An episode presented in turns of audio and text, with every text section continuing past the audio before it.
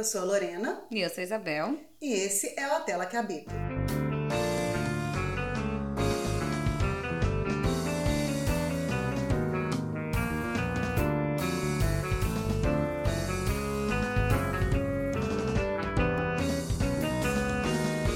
Essa semana a gente continua com o nosso especial Mulheres no Cinema. Sim, hoje a gente vai falar sobre como as mulheres foram representadas através da história do cinema nas telas e como são até hoje. É, e o que a gente vê nos primeiros filmes, e obviamente a gente vê isso até hoje, mas nesse primeiro cinema era muito comum, era geralmente o, o filme da mocinha, da donzela em perigo que precisava ser salva. Todo filme tinha um galã, que podia ser Gary Cooper, Cary Grant, é. Humphrey Bogart. Humphrey Bogart, que é um galã feio, um dos primeiros não. galãs feios de todos os tempos. Jimmy Stewart, que não era um galã feio, era um galã legítimo. É, William Holden, enfim, dezenas e dezenas de galãs. E as mulheres sempre eram as mocinhas. Sempre eram o par romântico dos galãs e nunca protagonistas, ou quase nunca, né? Protagonistas por seu próprio mérito. No episódio passado, e lá no blog também, a gente colocou mais algumas dessas diretoras pioneiras.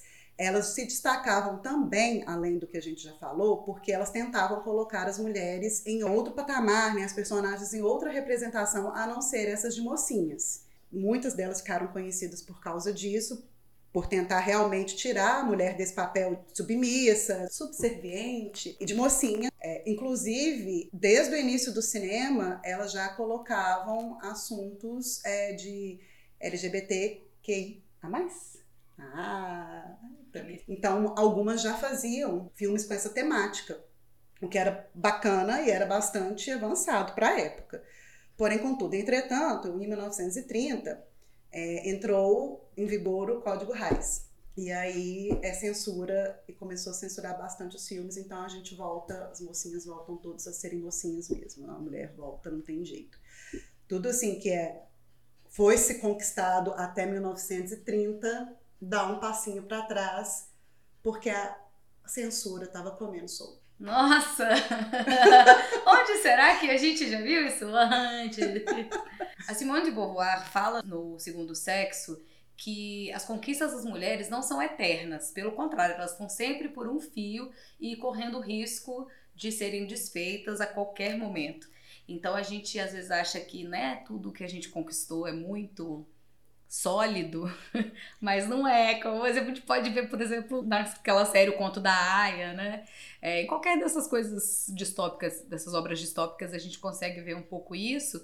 E no mundo real, a gente consegue ver isso, por exemplo, no Irã, que era um país super liberal na década de 70 e teve o, o golpe do Estado Islâmico e virou um país super, ultra, mega conservador.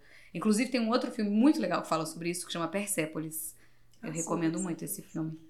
É a animação. É uma animação Mas linda. Muito boa. Então, o que realmente aconteceu foi isso que a Bel falou, né? É, tinha, as mulheres tinham dado vários passos para frente no, no, início do cinema e com a indústria, né, com a implantação da indústria e com o Código Reis, elas deram alguns passos para trás, infelizmente.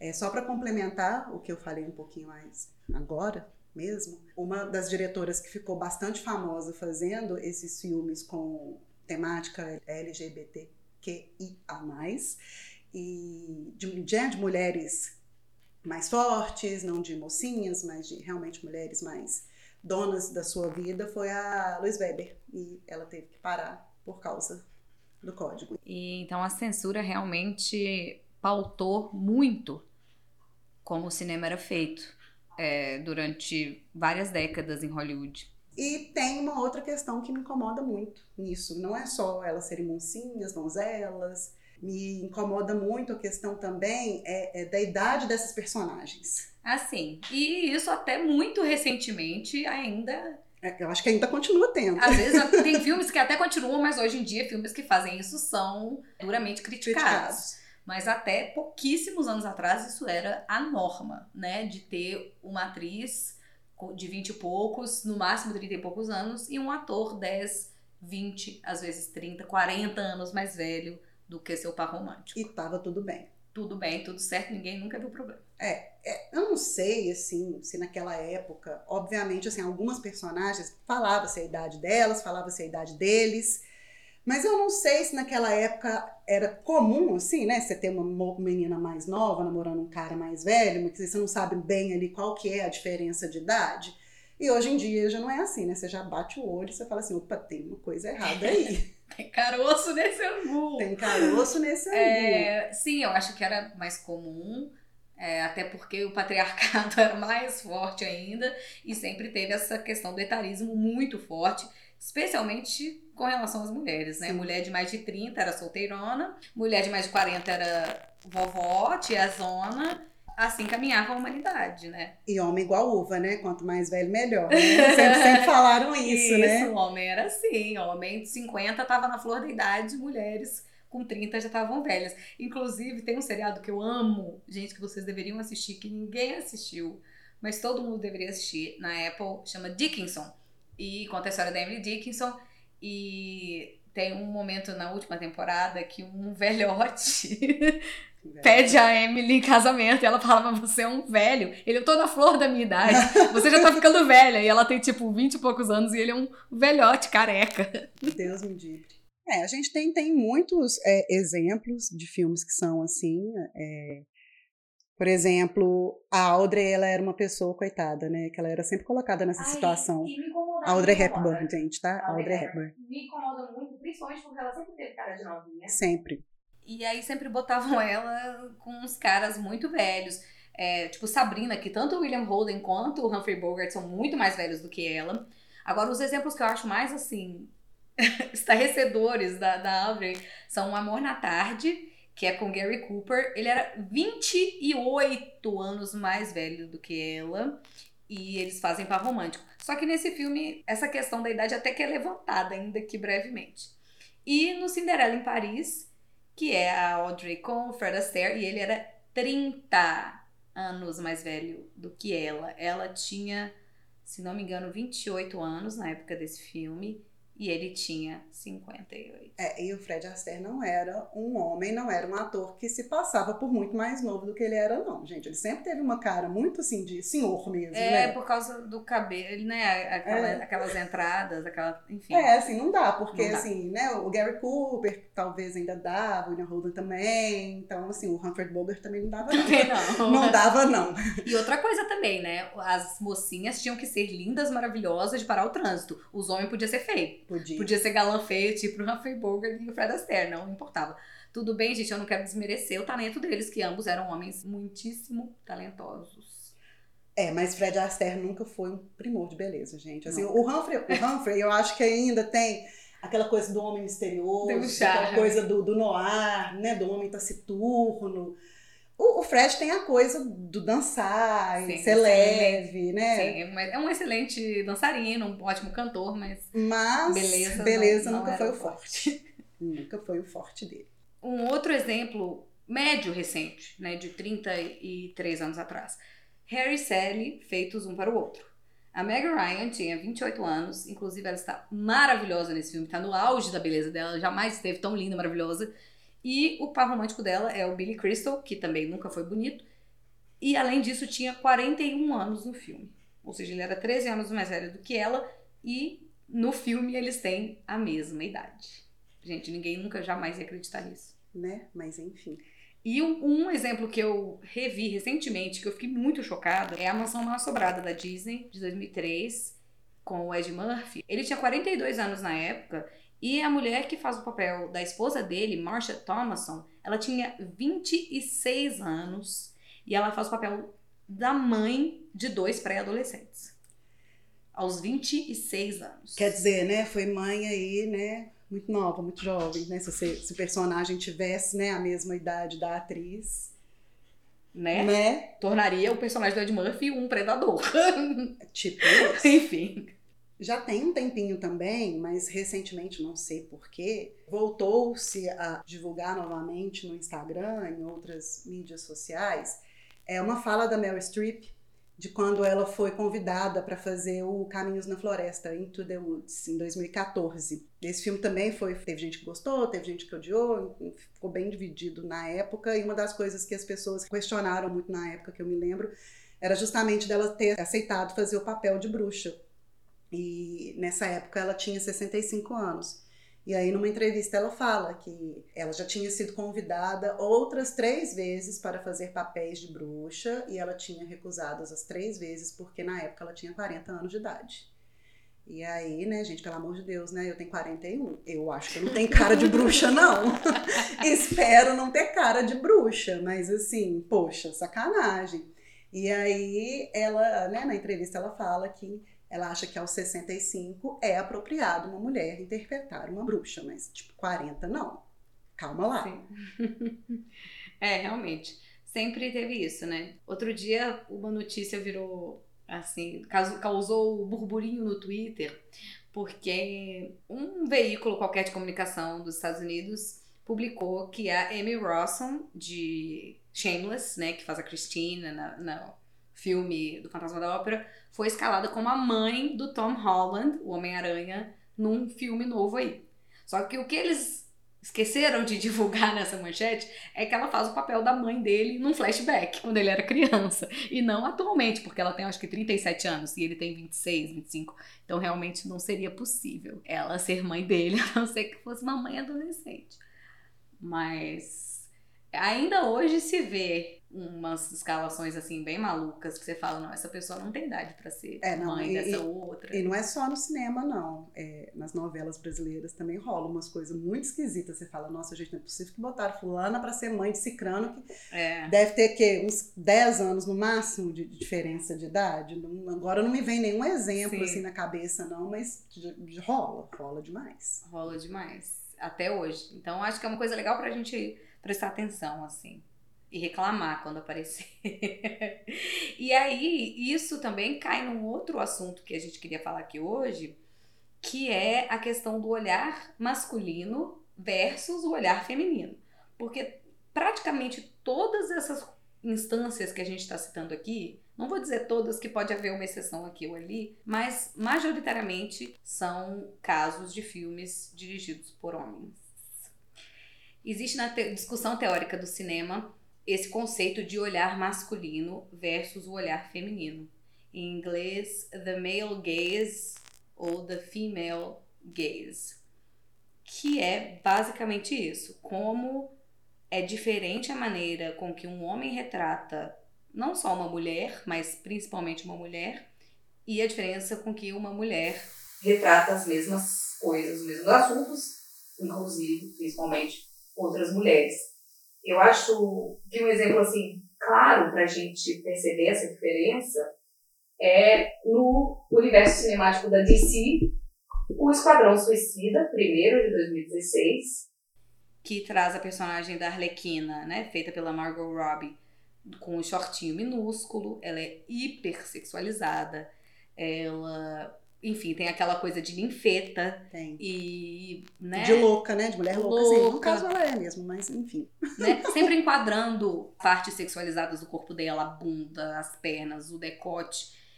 E aí, como é diferente essa, essa mesma personagem em Aves de Rapina, que foi dirigido por uma mulher, a Cathy Yan. É, como ela já, até as roupas dela mudam, né? O figurino é diferente, ela usa um short jeans um pouquinho mais larguinho, e ela não deixa de ser interessante ou sexy, ela continua sendo uma personagem super sexy, mas só como assim essas decisões realmente de direção fazem toda a diferença em como o personagem é lido e como ele é representado nas telas. Outro exemplo também dentro do universo cinemático da DC. Claro que a gente Bom, eu nem sou fã, assim, eu né? Eu não gosto, eu sou time Marvel. eu não sou time ninguém. Eu sou time Marvel, enfim, eu amo. Mas eu amo Aves de Rapina. Mas dentro do, do universo cinemático DC temos também Mulher Maravilha, que foi o primeiro filme de super-herói dirigido por uma mulher, que foi a Patty Jenkins, né, em 2017. E também como, na época, muitas pessoas perceberam isso, principalmente as mulheres, perceberam essa diferença no tratamento e em como é retratada a Mulher Maravilha. E não só ela, né? Porque o filme é cheio de mulher, né? O início do filme, né? Lá na, na terra dela, lá que eu esqueci o nome, gente, que vergonha. Isso aí. É cheio das Amazonas. Sim, só tem mulher. Só tem mulher e elas são, ao contrário do que a gente falou aqui de como eram as personagens femininas no início do cinema, em Mulher Maravilha, todo mundo é maravilhosa, todo mundo é guerreira, todo mundo é protagonista da sua própria vida, todo mundo é. Não posso falar essa palavra. Tem um outro exemplo também que sai um pouco disso, mas volta um pouco ao que a gente estava falando antes, dessas disparidades, assim, né, de idade. Um filme que lida com o etarismo de uma outra maneira, que é O Estagiário, da Nancy Myers, que eu adoro o filme, inclusive. A Nancy Myers, ela usa frequentemente, né? pessoas mais velhas, mais de 50 anos nos filmes dela. Tem até um com a Meryl Streep, o Simplesmente Complicado. É, porque é uma outra coisa também que começou a vir, assim, não vou falar recentemente, porque não é recentemente, mas antigamente, né, nessa época que a gente tava, começou a falar de 30, 40, 50, a gente não via filmes sobre mulheres depois de 40, 50 anos, né? Tipo não. Tipo assim, vida romântica delas, problemas delas e tudo mais. Uma mulher de 60 anos se apaixonando e o, as coisas, né? Como é que Não, é muito, é muito recente. Aqueles filmes da que tem até a Diane Keaton das Desquitadas. Clube das Desquitadas. Clube das Desquitadas. Elas todas têm 40 e poucos anos, né? pois é, e assim, mas isso não, é, não era falado. Não. Realmente é muito, muito recente essa coisa de retratar a vida amorosa de pessoas mais velhas. Homens também, mas os homens que já não podem mais passar por galã, que já passaram até dessa fase, né? Homens, no caso, com mais de 60 ou mais de 70, que é a época que eles realmente começam a não conseguir mais serem galãs. É, e tem uma série maravilhosa que é sobre isso, quer dizer, sobre mulheres mais velhas, que é Grace and Frank. Ai, que eu gente, é, é uma das melhores coisas que eu já vi na minha vida. Sim, é. Se você nunca viu, por favor, assista da Netflix assista, você vai rir, você vai chorar, você vai se emocionar tudo em 35 minutos. Uhum. E, e, no caso, elas são mulheres de mais de 70. 70. E um fato divertido sobre Grace and Frank é que as personagens títulos são Jane Fonda e Lily Tomlin e elas são melhores amigas da vida real. Ai, são fofas, gente. Fofas dentro e fofas fora. Amo! Elas são maravilhosas. Elas são ativistas, ativistas. elas são feministas. Jane Fonda mês em mês não está sendo presa. Era, tá toda sexta-feira, era toda sexta-feira, antes de começar a pandemia, ela estava sendo presa, protestando pelo clima. Ela é maravilhosa, gente. Ela é, eu sou muito fã dela. Outro problema também de representação das mulheres no cinema, além dessa questão de mocinhas ou não mocinhas, independentes ou dependentes, enfim, a gente tem uma outra questão que é a não representatividade. Ou seja, Sim. né, essa questão toda racial. Então, gente, quando a gente fala dessa não representação, né, dessa disparidade racial, é, a gente não está falando só de personagens, né, de mulheres negras nos filmes, não. A gente está falando também de asiáticas, de latinas, de indígenas é, de árabes, a gente tem toda aí, né, o resto da humanidade que não é branca, uhum. que não é bem representada no cinema. Não só no cinema, né, mas na vida, enfim. Sim, e quando é representada são sempre, ou quase sempre, dentro de estereótipos ou de papéis específicos. Tipo, tem um termo que eu não sei exatamente aqui, eu vou ficar devendo, desculpem mas é porque é uma tendência muito grande em Hollywood de tentar consertar a falta de, de pessoas negras em espaços de poder, em cargos de poder. Eles tentam compensar isso colocando pessoas negras em cargos de poder ou de responsabilidade nos filmes e séries. Como, por exemplo, tem sempre o terapeuta negro, esse é um arquétipo aí bem famoso, bem utilizado, médicos, presidentes, né, sempre tem. Isso porque eles agora estão tentando correr atrás de décadas e décadas de subrepresentação, como por exemplo, nas novelas brasileiras, durante muitos e muitos anos, é, mulheres negras eram sempre empregadas ou escravas. Uhum. E aí também tem outros estereótipos das asiáticas, são normalmente também médicas, é, quando são ou se não dona de lavanderia, né? Essas coisas bem racistas, assim. É, ou então de casa de massagem, né? Sim, isso também. Latinas são normalmente empregadas domésticas. As muçulmanas são sempre também retratadas de uma maneira extremamente estereotipada e preconceituosa muitas vezes. Então, além de quase não ter nenhuma representatividade, quando tem, são nesses papéis que não fazem jus à complexidade né, dessas etnias, dessas culturas. É, e é complicado, assim, até nas premiações também a gente vê que esses papéis, né, não só os femininos, tá? Os masculinos também, mas como a gente está falando de mulheres aqui, vamos nos ater a elas. Uhum. É, nas premiações a gente vê o tanto que as mulheres negras, principalmente, mas não só elas, também as outras, porque ninguém ganha prêmio.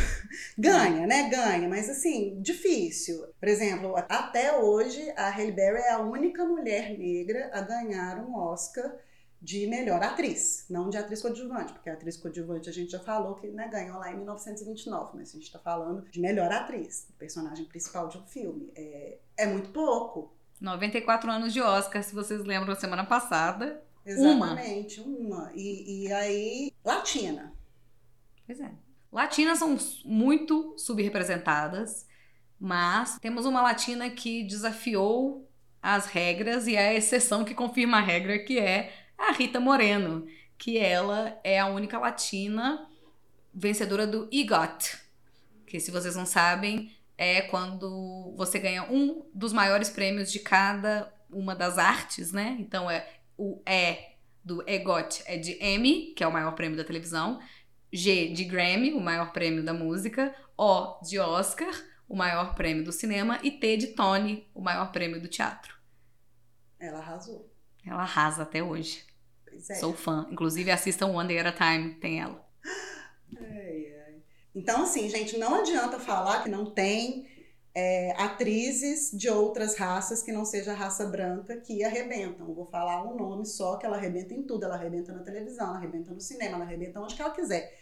Viola Davis, ela arrebenta inclusive Até na, na minha vida. casa, se ela quiser, pode Na- vir. É, ela arrebenta na vida também, porque não é só na frente das câmeras que ela Não. arrebenta, ela arrebenta nas costas das câmeras também, atrás das câmeras também. Então, não é justo, Ou seja, infelizmente. mulheres não brancas estão em bastante desvantagem. Se ferra aí, né?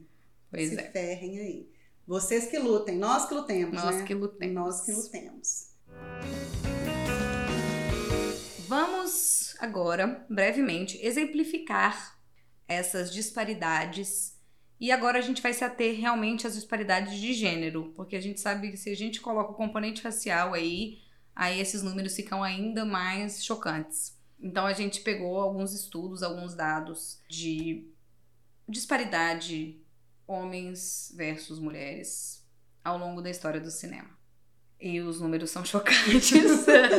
Os números sempre são chocantes, gente. Assim, é, é, é aquela coisa que eu falo, assim, às vezes os números podem ser chatos, às ve- às vezes a gente ficar falando de números é chato, mas é porque são tão chocantes que eles precisam ser ditos.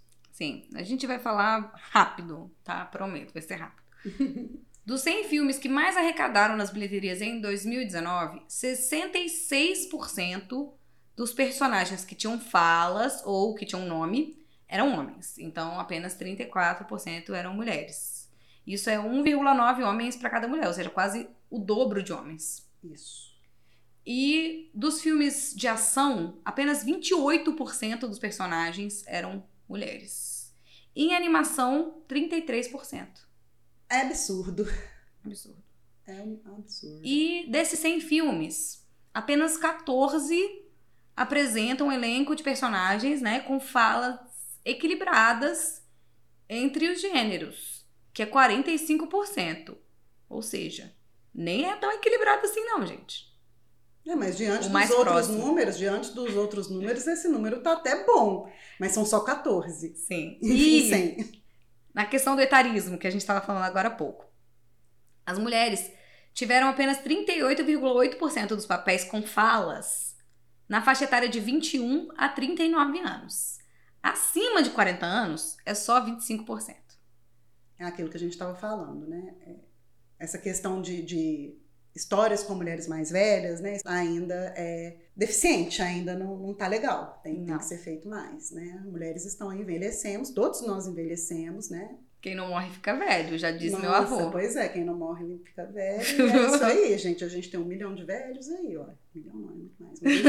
Todo mundo envelhece, não, não tem como. Eu só queria abrir um parênteses, uhum. a gente não vai entrar nesse assunto aqui não, mas é um assunto importante para, como diz outro, jogar aí e ficar na cabeça das pessoas, que esse negócio também de não ter é, tantos personagens assim, né, com né, uma idade mais avançada, e hoje em dia também a gente tem mulheres mais velhas fazendo é, personagens mais novas, isso leva também a essa questão toda de estética que a gente está vendo aí, das mulheres irem mudando a cara até ficarem irreconhecíveis, porque elas estão lá com 50, sei lá quantos anos e precisam fazer papel de 35. Isso não, não dá. Não dá. É, tá tudo interligado, né? A pressão estética é. e o ideal inalcançável também está relacionado a isso. É, então vamos aceitar que mulheres envelhecem e fazer filme da gente mais velha, Sim, gente. É isso aí. Tá tudo certo. É. Tá tudo certo envelhecer. E como a gente estava falando também, né, da questão racial, mulheres e meninas não brancas, ou seja, de qualquer etnia, sem ser caucasiana, representaram apenas 17% de papéis de protagonistas ou co-protagonistas. Pois é, e pensa você, se você pegar esses 17% e ver quantos por cento é de cada Cada etnia. Cada etnia. Pois é. Deve Vai sobrar muito pouco para cada, pra cada uma de delas. chorar. Deve. E Outra coisa também que a gente não citou, mas que eu vou citar aqui rapidamente agora, é que mesmo os personagens LGBTQ também são majoritariamente homens, ou se, identificam como homens na hora de serem representados né, nas telas. Esse dado aqui diz que quase 80% dos personagens LGBTQ se identificavam como homens, ou seja, apenas 20% eram lésbicas ou mulheres bissexuais ou mulheres trans ou pessoas não binárias? É, a gente vê muito ainda da questão de, de quando tem né, um casal de lésbicas e tudo mais, é, tá no âmbito do fetiche, tá no âmbito Sim. do olhar masculino. Exatamente. Aí volta lá pro conceito de olhar masculino que a gente falou, que um grande exemplo disso é o azul é a, a cor, cor, mais, mais quente. quente. É, eu, eu não gosto desse filme. Não é um filme legal e não representa de maneira correta e, ou precisa um relacionamento entre duas mulheres. É, ele fica muito nisso que eu tô falando, muito na questão é do, do bastante fetichista, né? do fetichista, é. É, do, do, olhar masculino mesmo. Então, assim, é complicado. Precisamos de mais filmes que... que... Há, há outro filme que eu detesto. Detesto. A Garota Dinamarquesa. Não, gente, esse filme, até o Ed Redmayne já pediu desculpa por ter feito esse filme, eu acho... Eu não aceito esse filme. E essa desculpa dele, eu acho que tinha que vir em forma de uma doação bastante generosa de assim, oito dígitos para mais para alguma instituição que cuide de pessoas trans. Nossa, que desserviço. É um grande Nossa, desserviço. Que, que horror. Enfim, mas só para né, citar como é que é essa questão também, né, que são questões mais delicadas, porque, inclusive, mesmo dentre as minorias, a gente tem as minorias dentro das minorias. E, e, dentro né, desse mundo todo do LGBTQIA+, eu, gente, eu sempre vou falar isso porque eu sempre acho que eu vou esquecer o mínimo letra, então eu tenho que falar devagar. Inclusive aí a gente vai ter os homens, né, os, os homossexuais masculinos, eles vão ser uma maioria, e aí as lésbicas, né, as homossexuais femininas, a, a, os trans, aí tanto trans homem como trans mulher, eles realmente são minorias e eles são muito mal retratados. São. Muito mal retratados, muito mal representados. E pessoas não binárias são praticamente inexistentes, né? Eu não consigo, assim, de cabeça citar nenhum filme é, que fale de uma pessoa não binária. E aí, bissexual é piada. Bissexual é, é piada, exatamente. É piada. Também completamente apagados e invisibilizados. Não, a gente dá um Google pra ver, mas é. Se não existe essa palavra, acabei de inventar. Apagadinhos, é, eles são, é. Tem uma pesquisa também que fez uma análise de roteiro de mais de 2 mil filmes. Desses 2 mil filmes, 307 tinham homens com 90% ou mais dos diálogos. Gente, é lembra do monólogo da vagina? É quase um monólogo do pênis, né? Homens terem 90% do diálogo em filme, assim, ou só tem homem no filme, ou pelo é. amor de Deus. Bom, um filme que deve, deve cair nesses 90% aí, e eu vou confessar, gente, é o momento eu confesso é um guilt pleasure. É Velozes e Furiosos. Gente, eu amo Velozes e Furiosos. Não, um filme que certamente cai nesse, que é um excelente filme, Cães de Aluguel. Ah, sim, realmente, né? Não tem. Nenhuma mulher Nenhuma mulher, é. Continuando, desses dois mil filmes, 1.206, os diálogos masculinos, eles equivaliam de 60% a 90% dos diálogos totais do filme. Né? Então, assim. Ô, gente, mais da metade do filme. Então, assim, se os 307 lá, mais os 1206 aqui. Acabou. Acabou. Acabou. Acabou. acabou. Os roteiros que tinham mais ou menos aí o mesmo tanto de fala, né, equivalentes, falas femininas e falas masculinas, 314 filmes. Um pouquinho mais aí de 10% né, dos 2 mil filmes. Hoje Uhum. seja extremamente pouco expressivo. Imagino que agora só vai piorar. Com diálogos de mulheres, né, que diálogos de mulheres for- fossem né, de 60% a 90% dos diálogos, né, das falas do filme, 164 filmes. E quando as mulheres falam mais de 90%, aí a gente talvez seria o monólogo da vagina, só nove filmes, de 2 mil filmes, nove filmes. 9 de 2000. 9. É tão pouco que a gente vai citar os nove. Vamos, porque, né? Tá, Porque são muito poucos. Três mulheres, dirigido por Robert Altman. Agnes de Deus, dirigido por Norman Jewison. Almas Gêmeas, dirigido por Peter Jackson. Histórias Cruzadas, dirigido por Tate Taylor. A Mão que Balança o Berço, dirigido por Curtis Hanson. Martírio, dirigido por Kevin e Michael Guts. Preciosa, Uma História de Esperança, dirigido por Lee Daniels. Agora e Sempre, dirigido por Leslie Linka Glatter. E Abismo do Medo, dirigido por Neil Marshall. Lore, você reparou alguma coisa nesses nove títulos aí? Todas as diretoras, né? Não, não, cadê as diretoras? Só um. Cadê as diretoras? Cadê as mulheres? Apenas um desses nove foi dirigido por mulher, que é Agora e Sempre, dirigido pela Leslie Linka Glatter. E eu assisti esse filme muito quando eu era criança. Eu amava esse filme. É, eu Amava. assisti também, mas não assisti tanto quanto você, Não. não. Eu tinha a fita VHS. O Histórias Cruzadas, ele praticamente o elenco é todo feminino.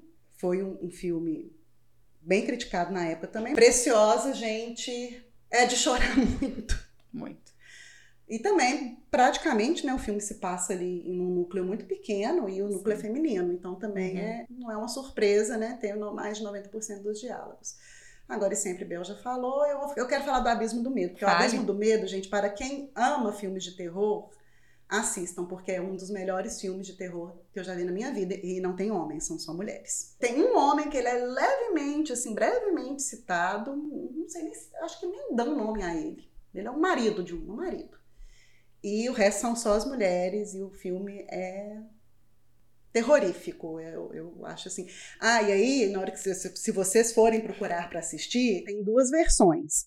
Tem a versão com o final original e tem a versão com final alternativo. A minha dica é não assistam ao final alternativo, porque é uma bobagem. Esse assunto é muito interessante, mas ele também é muito extenso. Então a gente vai parar por aqui e semana que vem a gente retoma exatamente onde a gente parou. Se você não aguenta esperar até semana que vem, você pode entrar em contato com a gente através de um dos nossos muitos canais. É, você pode entrar no nosso blog, atelaquehabito.com, onde a gente vai ter falado sobre esses mesmos assuntos aqui, só que mais detalhadamente, mais aprofundadamente. Você pode também entrar no nosso Instagram ou Twitter, arroba atelaquehabito, e também no nosso canal no Telegram, que é t.me barra a tela que habito. Esperamos vocês aqui semana que vem. Até lá!